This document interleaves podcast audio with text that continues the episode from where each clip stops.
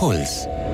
Der Winter naht. Organisch oder anorganisch? Ich bin die Gefahr. Vielleicht passiert all das aus einem Grund. Keine Scherze, keine Spöttelei. Sie fangen an, die richtigen Fragen zu stellen. Nichts ist jemals vorbei. Skip Intro. Der Serienpodcast mit Vanessa Schneider.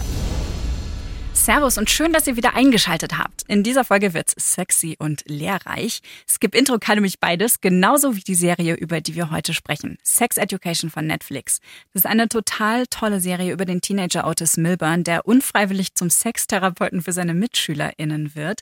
Die Serie ist so liebevoll und klug und voll mit Anzüglichkeiten und auch ein paar platten Sexwitzen, ähm, die die Stimmung dann wieder ein bisschen auflockern. Sex Education behandelt ja auch ziemlich viele ganz schön ernste Themen von Geschlechtskrankheiten über Schwangerschaftsabbrüchen bis zu Mobbing. Halt alles, was Otis und seine MitschülerInnen so bewegt. Und weil es um Sex geht, beziehungsweise darum, was wir aus der Serie über Sex lernen können, habe ich in dieser Folge Kevin Ebert zu mir ins Studio eingeladen. Der ist quasi der Otis Milburn der Puls-Redaktion. Hallo. Kevin moderiert mit Ariana Alter zusammen den Puls-Sex-Podcast im Namen der Hose. Kevin, schön, dass du da bist. Schön, ich freue mich sehr. Es wird bestimmt eine spannende Sexfolge bei Skip Intro. Sex Education kann man ja ähm, so mit Sexualkundeunterricht übersetzen. An was erinnerst du dich noch aus deinem Sexualkundeunterricht? Oh, ähm, ich wurde aufgeklärt von Herrn Feder und Herr Feder war ein Biologielehrer am Rande des Rentenalters. Also der war, dem war schon ziemlich alles egal und ich erinnere mich leider an wenig, weil es sau schlecht war. Also genau wie in der Serie das ähm, ganze Konzept sehr kritisiert wird, da habe ich mich sehr ähm, abgeholt gefühlt, äh, weil es bei mir auch echt kacke war. Also wir haben niemals irgendwie ein Kondom über einen Penis gezogen Nicht? oder so. Nee, gar Mit so einem nicht. Holzdings, Nee, äh, überhaupt nicht. Dildo-artigen Nee. Gerät. Nee. Ich erinnere mich, glaube ich, nur noch an so ein Biologiefilmchen, der so auf jung gemacht war, total kacke. Und natürlich haben alle gelacht. So, also ich hatte wirklich klischeehaft richtig schlechten Sexualkunde. Das klingt so nach sechste Klasse ungefähr. Ja, wann hat man das denn? Sechste oder fünfte, ne? Mhm. Ja, wie war's bei dir? Ich war ähm, in der vierten Klasse schon. Hatten wir schon mal Aufklärungsunterricht. Aha. Also ganz früh irgendwie, ne? Ich weiß auch nicht, ob das überall normal ist. Also ich komme aus Niedersachsen, vielleicht ist es da normaler als äh, in Bayern. In Bayern. I don't know. Bisschen progressiver. Auf jeden Fall weiß ich noch ganz genau, wie ich in der Pause wirklich alle Aufklärungsbücher mir geschnappt habe, die irgendwie in dieser Schulbibliothek zu finden waren und wie ich die dann immer in der Leseecke alle Echt? gelesen habe oder mit Oh. nach Hause genommen habe. Ja, das ist süß. Das hat mich wirklich unfassbar brennend interessiert. Ich habe die alle durchgelesen und ich erinnere mich ganz besonders gut an die Illustrationen aus diesem Buch. Die habe ich sehr eingehend studiert. Und ähm, besonders erinnere ich mich an ein Bild, wie der äh, Sexakt quasi, der Geschlechtsverkehr illustriert wurde. Und zwar unter einer Bettdecke. Echt? der Mann auf der Frau liegend. Und es war so ein etwas korpulenterer Mann. Und der hatte auch irgendwie, glaube ich, schon eine Glatze, was den für mich natürlich noch älter wirken ließ, als der wahrscheinlich sein sollte. Wie sich Fünftklässler eben halt Sex vorstellen, oder? So Genau. ist es halt. Und so wird sich auch nie ändern. Und dann waren ganz viele Herzchen drumherum. Also eigentlich so wie bei den Sims. Ich wollte es gerade sagen, das gute alte Techtelmechtel bei Sims. Genau. Das wackelnde Bett. Ja, den Real Sex und alles, was man wissen will, glaube ich, lernt man nicht in der Schule, sondern Nee. entweder dann halt durch Freunde oder später Learning by Doing. Wir reden über Sex Education. Und wenn ihr die erste Staffel von Sex Education noch nicht gesehen habt, dann legt jetzt lieber eine kurze Pause ein und kommt später wieder zurück. Wir können leider nicht garantieren, dass diese Folge ganz ohne Spoiler auskommt. Äh, Ich gebe euch jetzt einen kurzen Überblick über die zweite Staffel von Sex Education. Das, was da gestern passiert ist, ist absolut nichts, wofür du dich schämen musst. Masturbation ist ganz normal und gesund. Und es macht mich sehr stolz, dass du dich jetzt in dieser Phase der Pubertät befindest. Sich in der Öffentlichkeit vor Menschen zu entblößen, ist übrigens eine Straftat. Ich werde es nie wieder tun. Versprochen. Otis Milburn, 16 Jahre und Sohn eines Sextherapeutenpaares, hat seine Masturbationsphobie endlich überwunden. Das Problem? Die Beule in seiner Hose. Er könnte immer und tut's überall, was natürlich keine besonders gute Idee ist. Und so muss er sich am Frühstückstisch eine genüssliche Pubertätspredigt seiner Mutter anhören. In der Schule wird's dann auch nicht besser. Die hat gerade wieder begonnen und schon vor der morgendlichen Schulversammlung breitet sich eine Massenpanik unter den Schülern und Schülerinnen der Moordale High aus. Angeblich gehen Chlamydien um. Hier sieht's aus wie bei The Walking Dead. Was ist denn hier los? Chlamydien, alle haben sich angesteckt. Eine für einen Fünfer oder drei für zehn. Chlamydien werden nicht über die Luft übertragen. Das passiert nur bei sexuellem Kontakt. Das wissen die ja aber nicht. Mach mir bloß nicht mein Geschäft kaputt. Und die Chlamydienhysterie ist nur eins von den vielen Problemen, die die Teens und deren Eltern in Sachen Sex umtreiben. Es stellt sich heraus, auch Erwachsene haben Sex. Und sie kämpfen mit ganz ähnlichen Unsicherheiten wie ihre Sprösslinge. Dabei merken wir in der zweiten Staffel von Sex Education ziemlich schnell, dass Otis, der bisher seine MitschülerInnen bei Sex- und Beziehungsproblemen beraten hat, jetzt derjenige ist, der Hilfe gebrauchen könnte. Ausgerechnet der nette, wohlerzogene Sohn einer emanzipierten, erfolgreichen Sextherapeutin benimmt sich den Frauen in seinem Leben gegenüber wie ein totales Arschloch. Noch dazu bekommt er von unerwarteter Seite Konkurrenz als schulischer Sexberater und sein Macho-Vater taucht plötzlich wieder in seinem Leben auf. Der verhält sich aber genau wie der ehemalige Schulschläger Adam leider immer noch ziemlich klischeehaft. Im Gegensatz zu den vielen anderen komplexen Charakteren, die schon in der ersten Staffel aus den typischen Highschool-Stereotypen rausgewachsen sind. Inhaltlich hat sich Sex Education auch in der zweiten Staffel wieder viel vorgenommen. Von Asexualität über Männlichkeit bis zu sexueller Belästigung spart die Serie kein Tabu und kein Thema aus und geht damit sehr differenziert und sensibel um. Ich will grundsätzlich keinen Sex. Nie und mit niemandem. Vielleicht ist da was bei mir kaputt. Weißt du, was Asexualität ist? So nennt man es, wenn sich jemand von keinem anderen Menschen sexuell angezogen fühlt. Sexualität folgt keinen Regeln. Nichts ist richtig oder falsch. Wieso sollte also etwas bei dir kaputt sein? Die Balance zwischen echtem Teen-Drama und albernen Sexwitzen stimmt. Trotzdem dauert es etwa bis zur Mitte der Staffel, bis die Serie sich wieder richtig eingroovt. Aber dann drückt sie wieder mit viel Gefühl die gleichen Knöpfe wie in der ersten Staffel. Und so lustig Sex Education auch ist, die Serie meint es todernst, wenn es um gesellschaftliche und sexuelle Vielfalt geht. Wir erleben liebenswerte Figuren mit den unterschiedlichsten familiären Hintergründen, Hautfarben und Fähigkeiten. Das ist zwar in dieser Fülle nicht unbedingt realistischer als die üblichen austauschbaren Hochglanz-Teen-Serien mit den viel zu alten und viel zu schönen DarstellerInnen, die in perfekten Häusern wohnen und perfekten Sex haben. Aber in der Welt, die mir Sex Education zeigt, würde ich gern leben wollen. Wir hatten es ja gerade schon mal kurz. Sexualkunde war jetzt nicht so der wahnsinnige Bringer bei uns in der Schule. Nope. Kevin, was hast denn du so bisher aus Serien über Sex gelernt? Also so generell ist es schon eher der Klassiker, der Mann penetriert die Frau, würde ich mal sagen, wenn ich jetzt so ins, ans Gros der Serien denke. Ich glaube, dass Sex Education eben die Aufklärungsserie der letzten zwei Jahre ist oder des letzten Jahres. Und dann gibt es noch eine andere, Big Mouth. Ich glaube, Mhm, da hast du oh, auch schon mal drüber so geredet süß, ja. wahrscheinlich. Habe ich tatsächlich noch nie erwähnt. Ah, okay. Mhm. Also außer Side Note-mäßig, aber ja, absolut. Genau, das ist ja auch eine klassische Aufklärungsserie. Da geht es wirklich um Teenager, eine Comicserie. Äh, und da lernt man eigentlich auch recht viel. Also, genau. Und was habe ich da gelernt? Eigentlich ist so die Hauptmessage und die mir auch am wichtigsten ist im Podcast und generell in meinem Tun und Schaffen, ähm, tabufrei darüber zu reden und Angst zu nehmen. Und das ist etwas, was jeden beschäftigt und jeder hat da irgendwie sein Päckchen.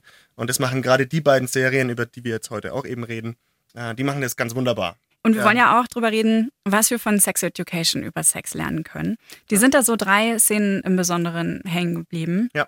Eine davon ist, äh, fällt auf deinem Spektrum von eher softes Thema bis zu eher hartes Thema in, in dem Bereich Soft. Ja. Wenn ich komme, sehe ich scheiße aus. Das habe ich im Spiegel gesehen. Furchtbar.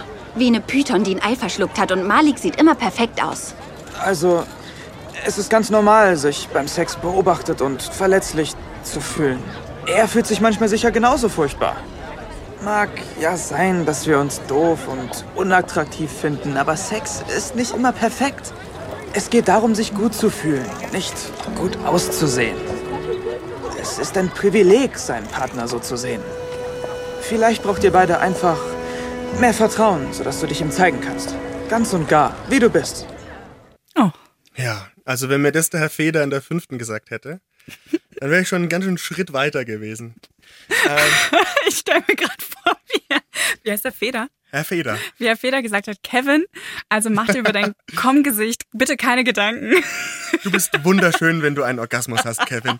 Und sofort eine Beschwerde vom Elternbeirat. Das wäre vielleicht doch auch gar nicht so gut gewesen. Nee, also da geht's ja darum, ähm, dass man sich halt einfach unsicher fühlt beim Sex. Also wirklich beim Akt selbst. Ich habe mal irgendwann eine Folge aufgenommen zum Thema keine Lust auf Sex für meinen Podcast. Und, Im Namen der Hose, by the Genau. Und da hat eine Sexualtherapeutin gesagt, das ist ganz wichtig beim Sex, dass wir uns absolut wohlfühlen, weil wir machen uns nackt. Und zwar wirklich, nicht nur körperlich, sondern auch seelisch. Und wenn man dann das Gefühl hat, oder noch schlimmer, der Partner sagt irgendwie, oh, du siehst da irgendwie voll scheiße aus, dreh dich mal um oder so. Das ist so ziemlich der fragilste Zustand, in dem wir sein können. Und wenn wir da kein Selbstvertrauen haben und uns unwohl fühlen, dann geht es weit über den Sexakt hinaus, sondern da fühlen wir uns dann wahrscheinlich immer unwohl oder wenn es auch nur ansatzweise in eine sexuelle Richtung gehen könnte, unwohl. Ähm, und das beschäftigt ja jeden irgendwie. Also du kannst mir nicht erzählen, dass es einen Menschen gibt, der von Anfang seiner Sexkarriere bis zum Ende sagt, ich war immer on point. Und hab immer hot. Ich habe immer gut ausgesehen, ich habe immer alles gegeben und kann rundum zufrieden mit mir sein. Sondern es gibt ja, das ist ja sowas Zweifelhaftes. Und das finde ich ist in dieser Szene voll schön aufgelöst, ähm, weil sie da halt einfach kommt, wirklich mit einem ernsthaften Anliegen und er ihr die Angst nimmt. Das zeigt halt auch immer wieder, wenn du dich öffnest, also Leuten, denen du vertrauen kannst, Genau. hilft dir im Zweifel wahrscheinlich. Kommunikation hilft eigentlich irgendwie immer. Voll. Ist, äh, super sensibel wird damit umgegangen, zumindest äh, in der Szene. Ähm, und was ich auch ganz toll finde, nicht nur in dem, in diesem Handlungsstrang, sondern auch in vielen anderen, ist, dass die Serie zeigt, dass halt Sachen mal schief gehen können. Mhm. Ja, dann geht es halt mal schief, who cares? Also das passiert in, in Teenserien im Bezug auf Sex in der Regel nicht, außer es Mhm. geht um Schwangerschaften, Mhm. ähm, ungewollten. Und das finde ich total toll. Also da Mhm. geht ja permanent irgendwas schief. Stimmt, es klappt eigentlich nie was aufs erste Mal so Ja. richtig gut. Ja, das finde ich total super. Ähm, dadurch sieht aber auch Sex Education, dadurch sehen die Sexszenen in Sex Education auch nicht aus wie so Pornoszenen, Mhm. sondern die sind immer so ein bisschen echter, realistischer. Ne? Man, manchmal ängstlich, manchmal ungestüm, unkoordiniert. Aber das So wie stimmt, es ja. halt ist. So wie es ist, genau. Das ist natürlich ein, oft ein riesengroßes Chaos und man stolpert. Ja, man hat, ich meine, versucht- vier Gliedmaße Ja, ja. alleine. Es sind acht, also zu zweit. Absolut. Und was mir auch aufgefallen ist, ähm, es gibt deutlich weniger Sexszenen als in Staffel 1. Aha, okay. Das fand ich sehr interessant, weil in der ersten Staffel, die erste Staffel geht ja schon los mit so einer Sexszene, Mhm. äh, wo Amy und Adam äh, zusammen Sex haben und die hüpfen quasi die Brüste schon entgegen. Mhm. Und in der zweiten Staffel gibt's das kaum. Stimmt. Äh, du hast noch eine andere Szene mitgebracht. Mm, Ja. Da wird das mit dem Schiefgehen auch ganz deutlich. Du musst sie selbst kaufen. Was? Wieso? Oh, das ist so demütigend. Das ist nicht demütigend. Sowas passiert doch andauernd im Leben, dass Kondome reißen oder manche sie ganz vergessen oder sie verschwinden. Kein Grund, sich zu schämen. Und du sollst auch wissen, falls du schwanger bist und das Baby behalten willst, gehe ich von der Schule ab, besorg mir einen Job und versorge euch beide. Okay. Viel Glück dabei. Ja, mit 16, alles klar.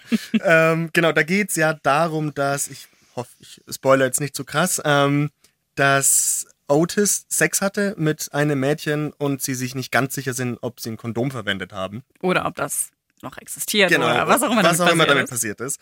Und sie muss sich die Pille danach kaufen und muss das eben selber tun, weil Otis das als Kerl nicht tun kann. Und was ich da eben cool finde, ist, dass sie sagt, ähm, sie schämt sich. Ne? Sie schämt sich dafür, diesen Schritt jetzt zu gehen. Ähm, Das geht so ein bisschen in die Richtung, finde ich, so ein bisschen Slut-Shaming. Boah, du hattest Sex und kannst nicht mal mehr darauf achten, dass du anständig verhütest. Hast du es eigentlich noch irgendwie im Griff? Ähm, was scheiße ist. Der Punkt ist nämlich da, ähm, Frauen sollten sich dafür einfach nicht schämen, dass sie die Bürde der Verhütung tragen müssen. Also das ist Quatsch. Es ist einfach so, dass männliche Verhütung, es gibt Kondome und es gibt eine Vasektomie. Mhm. So, und das war's. Und Coitus interruptus, Don't sagen wir mal, at home. das ist keine Verhütungsmethode. Und alle anderen Methoden müssen die Frauen tragen. Und das ist echt, also da gibt's auch wirklich Studien, dass das eine riesengroße emotionale Belastung ist, daran zu denken, an die Pille und ähm, die Pille danach zu nehmen und Hormonhaushalt durcheinander und so und sich dann auch noch was anhören ähm, zu müssen von irgendwelchen Kerlen, die sagen, Alter, boah, aber da hättest du jetzt schon drauf achten können. Also es ist ja eigentlich dein Job. Nein, ist es nicht. Es ist nur irgendwie zufällig. Und da finde ich eben cool, dass Otis sagt, ne, du musst dich da nicht schämen, weil es einfach so ist. Man muss sich dafür nicht schämen. Und das ist auch da ähm, sehr herzergreifend. Ich glaube, herzergreifend ist das Wort für die Serie. Absolut, Sex total. Education, Ja. oder? Das ist auch selbst das, diese Krise. Ich meine, jeder, der das schon mal hatte, das ist eine sehr angespannte Situation, finde ich, wenn Ja, man da kein dann Spaß. Zur Apotheke muss und das ist ja auch nicht 100% sicher, ne? das ist ja kein, keine Garantie. Ähm, und auch das wird ein bisschen schön erzählt, ne? vielleicht manchmal ein bisschen an der Serie kritisieren auch könnte, dass es schon sehr blumig ist oft. Ja. Nee, gut, weißt du, äh, wir haben genug Drama überall. Ich Ja, finde das so stimmt ein auch bisschen wieder. viel gut bei dem Thema Ja, auch schon mal auch ganz wieder. gut. Plus, äh, und das muss man auch mal hervorheben, Serien, die Sexszenen zeigen, ähm, in diesen Sexszenen kommt in der Regel überhaupt keine Verhütung vor. Ja. Wenn du mal nachdenkst, wie viele Serien oder Filme oder Sexszenen insgesamt fallen dir ein, wo ähm, irgendwie Verhütung ähm, zum, zum Ja. Einsatz kommt? Das sind, äh, eine Studie hat das mal ähm, untersucht in England und die sind draufgekommen, dass ungefähr zwei Prozent der Sexszenen äh, Safer Sex, also irgendwie Sex mit Verhütung, zeigen, Mhm. wo in Wirklichkeit, und da habe ich jetzt mal äh, irgendwie Statista bemüht in Deutschland, ähm, wohl mehr als ein Drittel zumindest ein Kondom Mhm. verwenden. Und das ist schon krass, oder? Mhm. Wenn du überlegst, dass äh, vielleicht so zwei Prozent oder so äh, in Serienszenen äh, sowas gezeigt wird. Voll, ja. Es ist eigentlich immer nur das wilde rein raus im Büro oder so, wenn man jetzt mal an so eine Klischeeszene zwischen Chef und Sekretärin oder so denkt. Aber dass dann halt irgendwie auch ein Kondom her müsste eigentlich im, im besten Fall. Oder dass es zumindest danach für die Frau nicht einfach nur wieder Strumpfhose hoch und weiterarbeiten ist, sondern dass das halt dann auch irgendwie wieder raus muss Mhm. und allein das schon unangenehm ist. Das wird dann nicht gezeigt, das Nein. stimmt. Ja. Nee. Wenn euch übrigens die Studie interessiert, sucht mal nach zavamed.com und Sex on Screen. Da werden diese Zahlen nochmal erklärt. Ähm, ich finde es auch mega wichtig, sowas zu sehen, weil diese Serien haben natürlich auch Vorbildfunktionen. Und was wir sehen, ne, wird für uns natürlich auch irgendwie normalisiert. Klar, voll. Wie das umgesetzt wird vor der Kamera, also so Sexszenen, hört ihr übrigens in einer Folge von Im Namen der Hose mit Kevins Kollegin Ariane Alter. Da müsst ihr einfach mal schauen nach ähm, Serien und Sex. ähm, jetzt läuft ja für Otis in der zweiten Staffel von Sex Education nicht mehr alles ganz so rund. Ähm, er verhagelt es sich gleich mit mehreren FreundInnen. Wie fandest du das, dass er sich in der Staffel so ein bisschen zum Arsch entwickelt? Ja, also man muss ja dazu sagen, dass da die Geschichte mit seinem Vater noch eine Rolle spielt. Ne? Er hat ja so einen Arschvater so ein bisschen. Und so wie ich das dann am Ende äh, der Staffel interpretiert habe, geht es ja eigentlich darum, dass er vor allem Angst hat, so ein Arsch wie sein Vater zu werden. Und das ihn so ein bisschen lähmt, glaube ich. Und irgendjemand sagt mal, Otis, du bist irgendwie so gut oder du wirst so ein guter Kerl sein, dass du dabei irgendwie zum Arsch wirst. Oder irgendwie, irgendwie so ein Zitat fällt mal. Und das finde ich ganz gut, weil eigentlich ist er schon ein grundsolider Typ. Ja. Ist ein saukorrekter Typ, ähm, der eigentlich das Beste für seine, für seine Freunde und für seine Bekannten will und für seine Mutter auch. Ähm, und da gehen halt ab und zu mal die Pferde mit ihm durch. Ich glaube, weil er einfach krass überfordert ist. Mhm. Also es gibt ja die eine Szene, wo er dann betrunken ist. und da knallt es natürlich Puh. richtig. Ja. Oder das habe ich in der Badewanne gesehen. Oh, das tat mir weh, ey. Als dachte das ich mir auch so, hab. oh, hör bitte auf, ich kann hier nicht raus. Ich kann den Laptop nicht mal zuklappen. Bitte hör auf. Ja, das war unangenehm. So painful, echt. Ja, das ist irgendwann zur Mitte der Serie. Ich fand das ein tolles Thema in der Serie, nämlich die Frage, was bedeutet es eigentlich, männlich zu sein? Was ist Männlichkeit überhaupt? Ähm, du als Mann, haben die Macherinnen von Sex Education das gut gelöst? Ja, ich finde schon, ähm, weil auch Otis ja total einfühlsam ist und sehr gefühlvoll ist ne? und sehr gefühlvoll redet und da dieses Narrativ von dem Kerl, der niemals weinen darf und der immer Stärke zeigen muss, das wird da gar nicht groß aufgebaut. Auch zum Beispiel Jackson.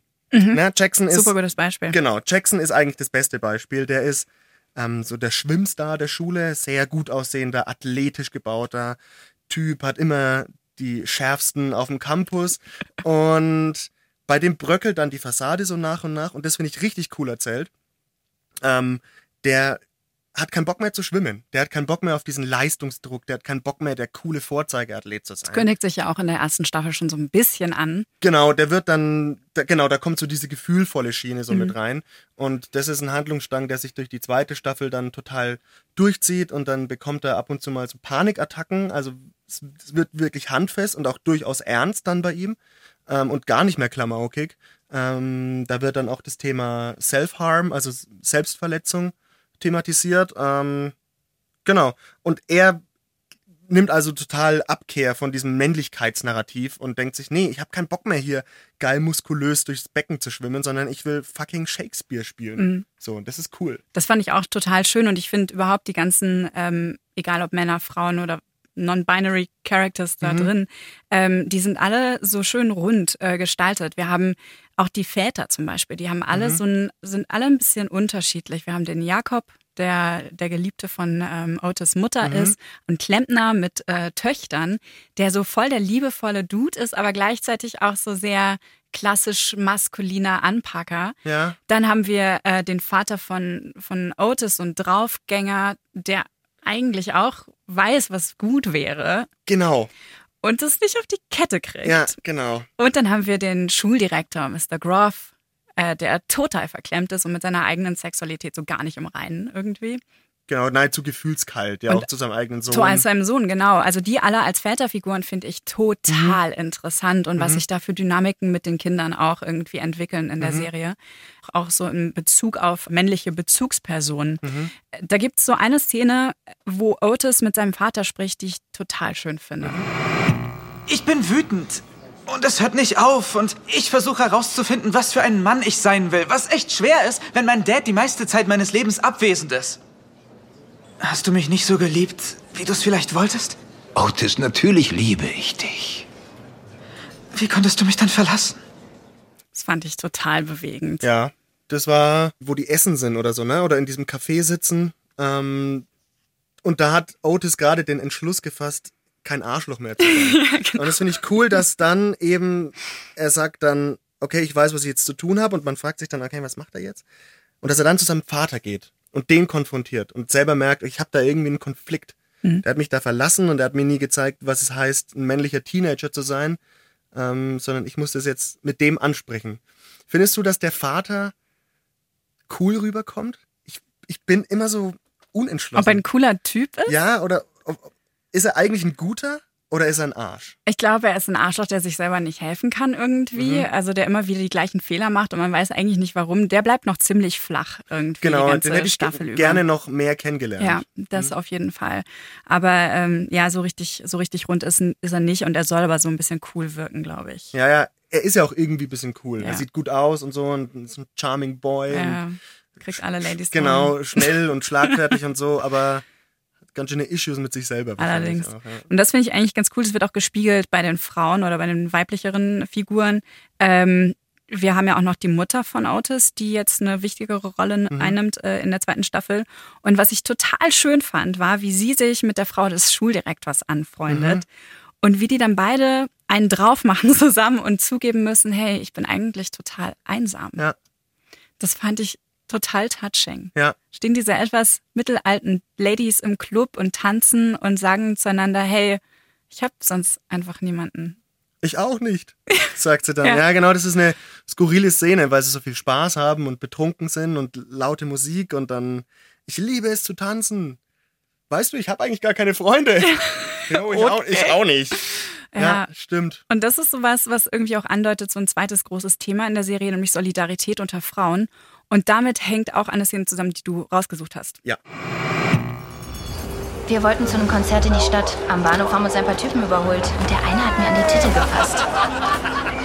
Das hat richtig wehgetan. Seitdem sind Massenveranstaltungen ein No-Go. Ich habe mich irgendwie so schutzlos gefühlt. Ja, wie Eigentum, das allen gehört. Mir haben auch mal ein paar Jungs was Obszönes zugerufen. Statistisch gesehen erfahren zwei Drittel aller Mädchen ungewollte sexuelle Kontakte im öffentlichen Raum, bevor sie 21 sind. Das ist die Realität. Es geht nur um Macht, oder? Ja. Ich glaube, dem Typen im Bus hat's gefallen, dass ich Angst hatte. Also da geht's ja um das große Thema, was sich durch die ganze Staffel so ein bisschen zieht. Ähm, sexuelle Übergriffigkeit. Und Zustimmung. Machtmissbrauch Mhm. von Männern gegenüber Frauen.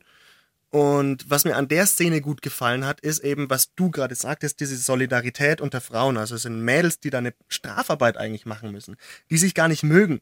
Und die Strafarbeit ist, ihr müsst einen Vortrag halten über etwas, was euch eint. Und sie überlegen ewig, Mensch, was könnte es denn sein? Ist es das? Ist es das? Nein. Am Ende kommt raus, es ist. Dicks. Genau. Und es sind äh, Männer, die ihre Machtposition missbrauchen, weil sie vielleicht körperlich stärker sind, weil das in der Gesellschaft so veranlagt ist, dass Frauen zu oft die Klappe halten oder denken, sie müssten die Klappe halten und haben nichts zu melden, wenn sowas passiert. Und dann kommt eben raus, dass es halt ganz unterschiedliche Formen annimmt. Also das ist ja im Schwimmbad, weil jemand sein Dick geflasht hat. Oder wirklich handfestes Begrapschen. Oder das oder das. Also ich will jetzt nicht alles aufzählen, weil sonst ähm, ist der Überraschungseffekt weg. Aber es, die Spannweite von sexueller Übergriffigkeit kommt da einfach zutage. Und das finde ich irgendwie wichtig. Es ist halt nicht nur der Klaps auf dem Arsch. So. Oder die Vergewaltigung. Oder die Vergewaltigung im allerschlimmsten Falle. Ähm, das ist es auch. Und noch zu häufig. Aber es sind auch blöde Kommentare über eine zu kurze Hose. Oder ein, ja, keine Ahnung, aber du brauchst ja auch nicht wundern. Du wolltest es ja auch so ein bisschen. Nein, niemand will sowas. Und niemand kann sowas durch sein Outfit auch nur ansatzweise sagen können. Mhm. Sondern das sind Männer. Das ist ein Problem von Männern und von der Gesamtgesellschaft. Und das kommt da ähm, ganz gut raus, dass das halt einfach traurigerweise etwas ist, was doch sehr viele Frauen vereint. So, das finde ich eine super spannende Szene. Absolut wichtig, ja. Ja. Genauso wie aber auch ganz viele Szenen, in denen Otis oder andere Menschen, Sexualpartner und Partnerinnen fragen, hey, ist okay, wenn ich dich küsse? Mhm. Das ist so ganz selbstverständlich. Man Mhm. sagt ja immer, ah, naja, mit dieser ganzen Consent-Zustimmungskultur, wo soll das hinführen? Muss ich Mhm. dann jedes Mal vorher fragen? Das ist ja schrecklich, das zerstört ja Romantik. Mhm. In dieser Serie zerstört das keinen Funken von irgendeiner Romantik Ja. und das habe ich in meinem Privatleben auch noch nie erlebt. Also, Stimmt. dass es auch eigentlich so ein Zeichen von Vertrauen und von Vertrautheit ist. Voll. Einfach mal zu fragen. Voll, genau. Und, und, es, und es beweist, dass es auch äh, nahtlos funktioniert. Ja. Und niemals hat man irgendwie da. Also man, Störung. hat, man hat ganz oft bei der Serie irgendwas, das ist echt komisch, weil Sex halt für Teenager auch oft komisch ist. Aber man hat nie das Gefühl, das ist ein Break, das ist eine Störung. Das stimmt. Ja. Ja. Ich fand die erste Staffel ja total emotional. Hast du auch ein paar Tränchen verdrückt bei Staffel 2? Äh, ah, ähm, also ich fand wirklich die Geschichte von Maeve und Otis sehr schön und so herzzerreißend. Also du, ich- wo, wo, wo hast du geweint? Ich habe äh, auf jeden Fall die letzte Szene irgendwie, habe ich mir extra aufgeschrieben. Die letzte Szene hat mich sehr bewegt. Werdet ihr Voll. wissen, wenn ihr seht. Dann habe ich, äh, gab es eine Szene, wo die Mädels alle nach ihrer Solidaritätsbekundung Sachen zertrümmern. Mhm. Und das hatte für mich den gleichen Effekt wie in der ersten Staffel, die, die Nein, es ist meine Vagina-Szene. Mhm. Und äh, das fand ich auch Wahnsinn. Mhm. Also es gab mehrere Szenen, wo ich so traurig war. Ja. Hm. Also ich habe gestern auch, äh, gestern Abend dann die allerletzte noch angeguckt und war dann auch so ein bisschen erschlagen. Und mein Mitbewohner hat dann auch irgendwie, was ist denn mit dir los? Hast du jetzt irgendwas Trauriges angeguckt oder was? Ähm, ja, es ist ja nicht wirklich traurig, ne? Es ist irgendwie eine Mischung aus melancholisch und nostalgisch, Ja, finde ich. Es ist halt ganz, was echt was Schönes. Ja. Damit sind wir auch am Ende dieser Folge angekommen. Kevin, du guckst ja auch recht viele Serien. Was ist für dich eine Serie, mit der man seine Beziehung pflegen kann? Also, Sex Education, ja. Wir haben jetzt darüber geredet, das ist nicht das Einzige, was ich sage, weil das wäre boring. Aber man kann da sehr gut seine, seine Beziehung pflegen, weil man auch einfach Dinge lernt, finde ich. Ne? Sowas wie, ähm, jeder kann beim Sex aussehen, wie er will und niemand ist hässlich dabei. Das ist vielleicht, was man mal weiß, aber auch vielleicht was, was man schnell auch mal vergisst irgendwie. Ähm, also, das ist sehr wichtig. Ähm, dann gibt es natürlich Serien, die vor allem zeigen, wie es nicht funktioniert. Da fällt mir Bojack Horseman zunächst ein. Dieses komplett kaputte Pferd, der eigentlich alles ins Sand setzt und irgendwie doch eigentlich ein ganz, guten, ganz gutes Herz hat und so. Ähm, da kann man sich viel, viel Fehlervermeidung angucken. Und dann würde ich sagen, und ich hoffe, das ist jetzt nicht zu platt für einen Serienpodcast, bei dem es auch sehr um Metathemen geht. New Girl. Ich bin großer New Girl-Fan. Ich oute mich hiermit. Und ich liebe die Liebesgeschichte zwischen Sisi und Schmidt. Ich liebe sowohl Sisi als auch Schmidt. Und die äh, Liebesgeschichte ganz besonders. Und das hat ja, das ist ja eigentlich von Anfang bis Ende. Er sieht sie das erste Mal und sagt, dich will ich heiraten. Verkackt, verkackt, verkackt. Erobert sie wieder, erobert sie wieder, erobert sie wieder, verkackt wieder. Und am Ende, das kann ich jetzt ruhig spoilern, heiraten sie, ja. Ähm, ich habe die letzte Staffel jetzt äh, noch nicht gesehen, weil sie kacke sein soll.